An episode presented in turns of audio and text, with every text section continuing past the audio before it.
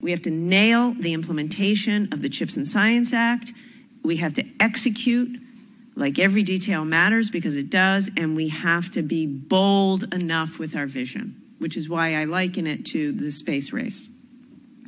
So when we rolled this out a year ago, I said we would be judged on two things. First, whether we were able to build a reliable and resilient semiconductor industry that advances our country's technological leadership. And second, whether we were good stewards of taxpayer dollars. As a former governor, I take that very seriously.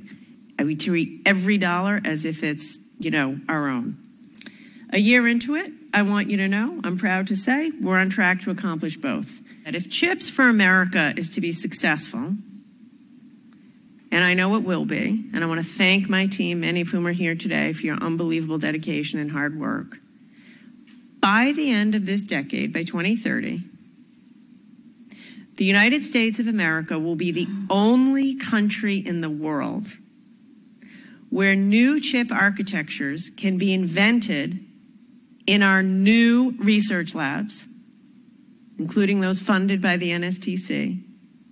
They'll be designed in the United States for every end use application you can think of, manufactured at scale in the United States by well paid American workers, and packaged with the most advanced technology in the world all on our shores.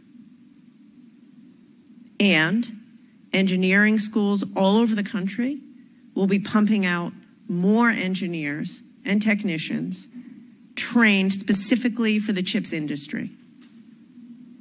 We're going to make building hardware sexy again. How about that?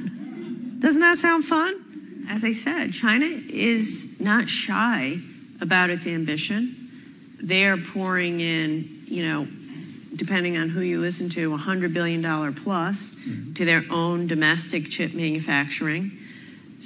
So this is a tall order. That being said, that being said, um, all of the big chip customers, leading edge chip customers, are American.